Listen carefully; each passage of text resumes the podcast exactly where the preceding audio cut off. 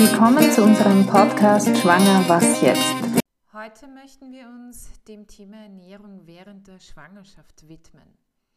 In den ersten 12 bis 14 Wochen ist es vollkommen normal, eine leichtere oder stärkere Übelkeit zu empfinden. Das liegt an der sehr schnellen und starken Hormonumstellung, die für die Schwangerschaft nötig ist. Nun möchte ich euch ein paar Tipps geben, wie ihr euch ein wenig durch ein paar Ernährungstricks helfen könnt. Diejenigen, die an Reflux neigen, werden einige davon wiedererkennen, da durch die Schwangerschaft und das Drücken auf den Magen ein Reflux entstehen kann. Der Schnelltipp überhaupt eine Salatgurke. Die Salatgurke ist wasserreich und enthält viele Vitamine und Mineralstoffe die gut für die Verdauung sind.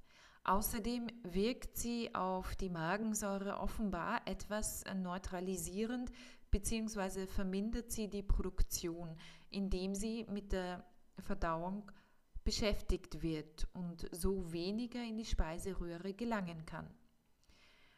Eine zweite Möglichkeit ist schnell einen Zitronensaft zu trinken.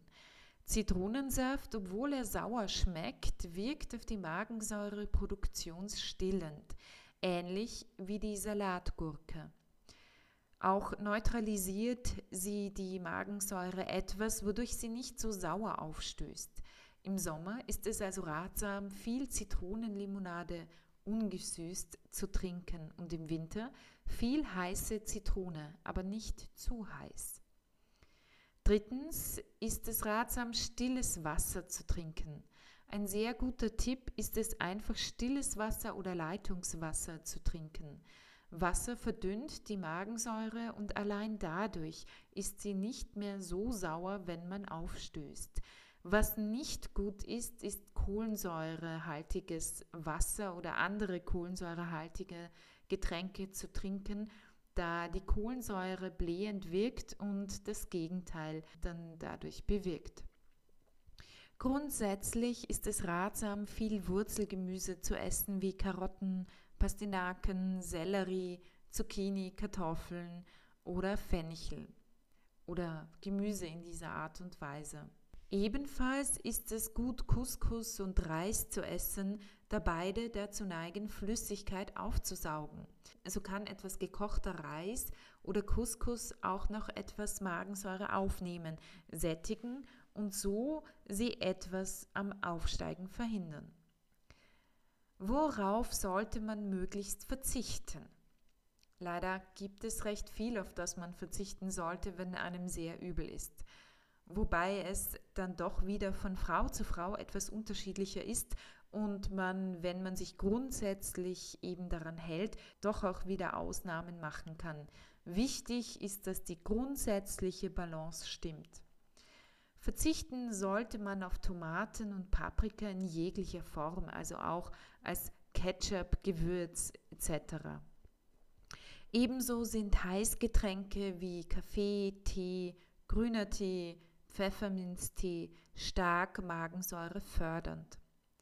Süßes, auch Fruchtzucker wäre ratsam zu meiden, ebenso wie blähendes und dazu gehören auch Hülsenfrüchte und Gebäck, das mit Hefe und anderen Gärungsprozessen arbeitet und auch Fettiges. Gut ist es auch darauf zu achten, die Speise und Getränke nicht zu kalt und nicht zu heiß zu trinken, beziehungsweise auch nicht zu roh zu essen. Und auch das Gemüse sollte gedünstet werden, anstatt es zu braten. Nicht zu stark würzen und auch nichts Scharfes sollte man essen. Man sollte nicht zu viel Fleisch essen, aber doch auch eiweißhaltige Lebensmittel zu sich nehmen, wie zum Beispiel Fisch und mageres Fleisch, da das Eiweiß nötig ist um sowohl dem Kind als auch den Muskeln der Frau genügend Bausteine zur Verfügung zu stellen. Wer ungern Fleisch oder Fisch isst, kann alternativ auch 500 Gramm Joghurt auf den Tag verteilt zu sich nehmen oder Tropfen, auch Buttermilch ginge gut.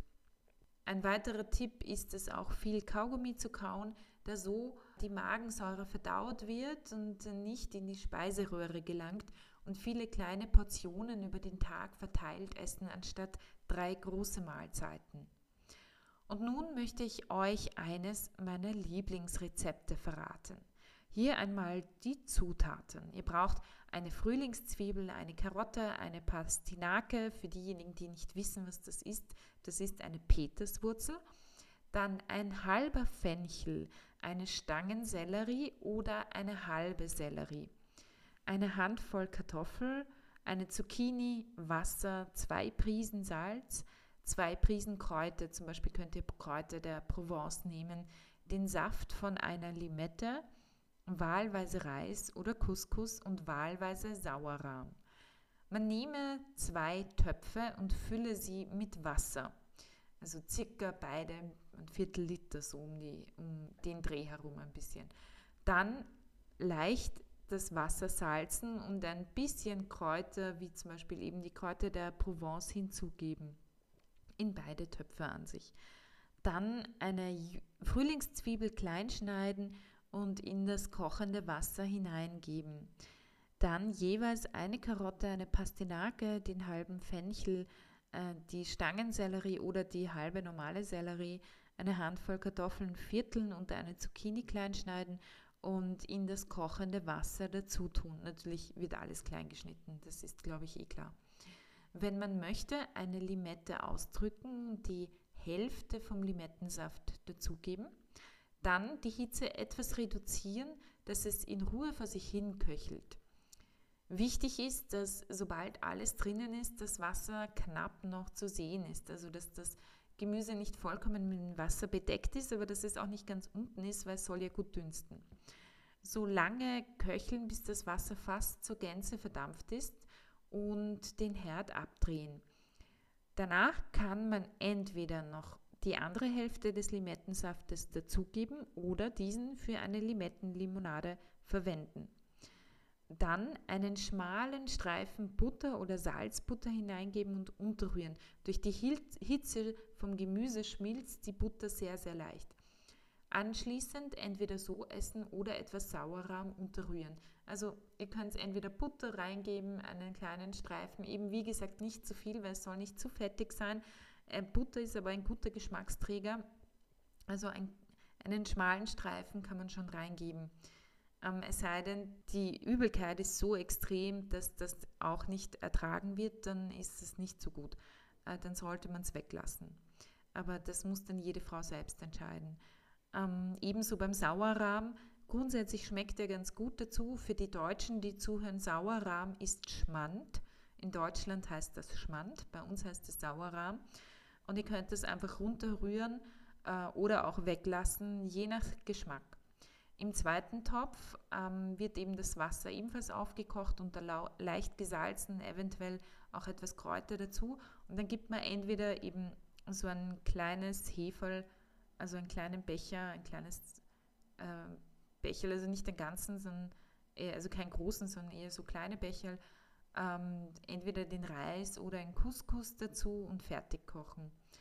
Und nun eine Portion auf einen Teller geben, ein wenig warten. Wenn es noch sehr dampft, sollte man so vielleicht 15 Minuten warten, bis es etwas abgekühlt ist und dann essen und genießen. Also man soll eben nicht heiß essen. Äh, den Rest kann man dann über den Tag verteilt immer wieder essen. Mir schmeckt das total gut und ich hoffe, euch schmeckt das auch gut. Und ich hoffe, dass diese paar Tipps euch geholfen haben und äh, dass euch mein Rezept auch schmeckt. Und ich werde euch das Rezept nochmals in die Show Notes hineingeben. Da wir auf Spenden angewiesen sind, würden wir uns sehr freuen, wenn ihr uns mit einer kleinen Spende unterstützen würdet. So helft ihr uns, die Qualität des Podcasts aufrechtzuerhalten. Die Spende ist steuerlich absetzbar und sie würde gehen an die österreichische Lebensbewegung Verwendungszweck Podcast. Die IBAN-Nummer ist AT 51 3200 4 mal die 0, 0374 0552. Der BIC, alles groß geschrieben, R, L, N, W A T W W. Ihr findet die Kontodaten auch bei uns in den Show Notes. Vielen Dank für eure Spende. Ich wünsche euch